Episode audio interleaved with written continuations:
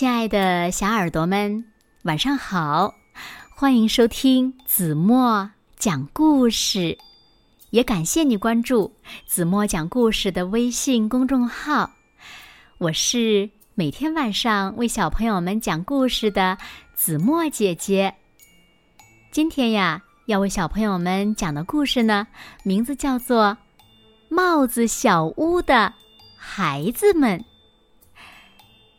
小耳朵，准备好了吗？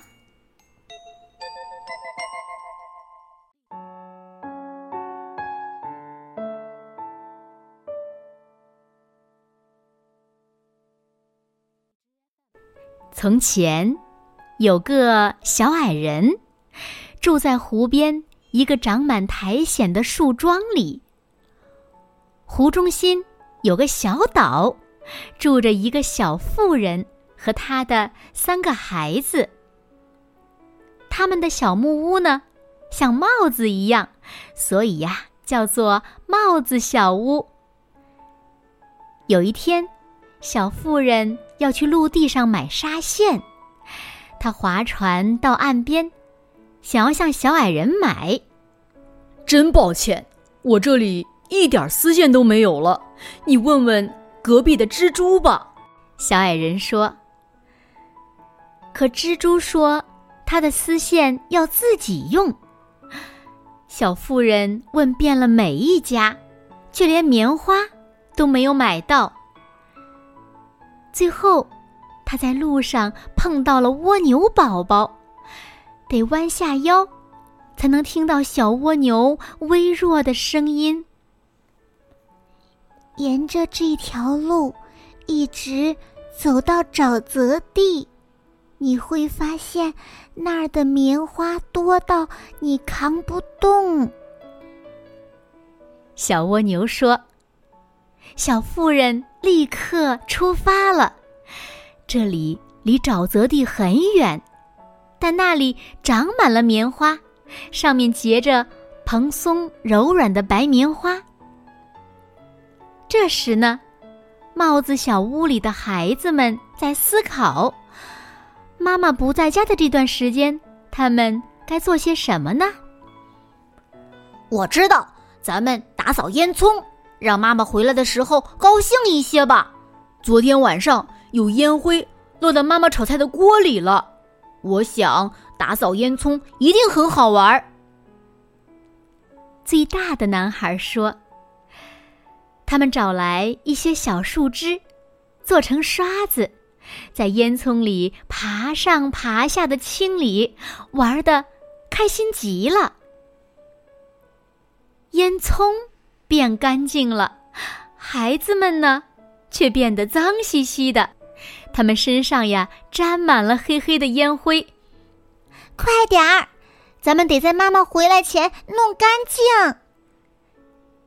小女孩说：“他们脱掉衣服。”到湖里洗澡。现在，他们身上干干净净，可是衣服呢，却还是黑黑的。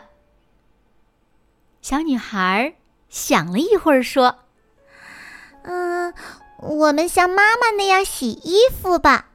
先生火烧热水，然后把衣服洗干净，放到阳光下晒干。”他们找来了很多木棒和树枝，升起了熊熊燃烧的火堆。孩子们非常的开心，谁也没有注意到火焰越来越高。小矮人正在湖上划船钓鱼，看着鱼儿在清澈的湖水里游来游去。忽然。他闻到了烟味儿，向四周一看，看到了湖心岛燃烧的大火。他以最快的速度划到了湖心岛，确实很快。他一向很擅长划船。孩子们看到他来了，躲到大石头后面。大火已经烧到帽子小屋了，小矮人往火上浇水。孩子们，过来！别害怕，帮我弄些水。”他喊道。小矮人和孩子们把船灌满水，然后浇在火上。岛上一下子烟雾弥漫，他们都快看不到帽子小屋了。烟雾散开后，帽子小屋不见了。小屋的墙壁、屋门、椅子。和房顶都烧没了，只剩下烟囱和炉灶。孩子们不停的哭，妈妈肯定非常非常生气，非常非常难过的。唉，真是群淘气的孩子，都是你们的错。不过别哭了，我会盖一所新房子送给你们的妈妈。小矮人说：“孩子们又开始干活了。他们捡来很多树枝、木棒和桦树皮。桦树皮能做成结实的屋顶，让屋子不漏雨。小矮人很会盖房子。不一会儿，湖边出现了一座新的小木屋。哼，我们。”没衣服穿了，小女孩哭着说：“明天再想衣服的事儿吧。现在天黑了，外面很冷，该睡觉了。”小矮人说着，把孩子们抱到新床上。他们很快睡熟了。妈妈回来了。船上装满了棉花，足够做许多新衣服了。天哪，帽子小屋去哪儿了？天哪，这些灰烬是什么？是怎么回事儿？快告诉我发生了什么事儿啊！小妇人哭着喊道。小矮人先让小妇人坐下来，然后把事情的经过讲了一遍。唉我们的东西都没有了，我没有钱，也没有人能帮我，我该怎么办呢？呃，嫁给我吧，我会帮你照顾孩子们。冬天住在我宿舍的树桩里，夏天住在这个阳光明媚的小岛上。小矮人说：“小妇人笑了。”答应了小矮人。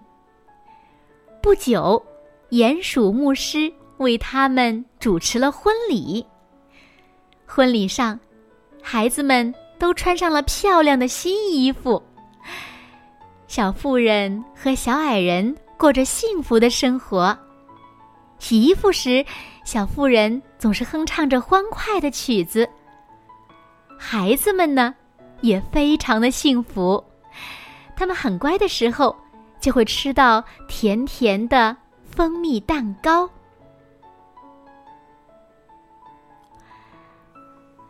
好了，亲爱的小耳朵们，今天的故事呀，子墨就为大家讲到这里了。那小朋友们，你们知道他们的帽子小屋是为什么被烧掉了吗？又是谁？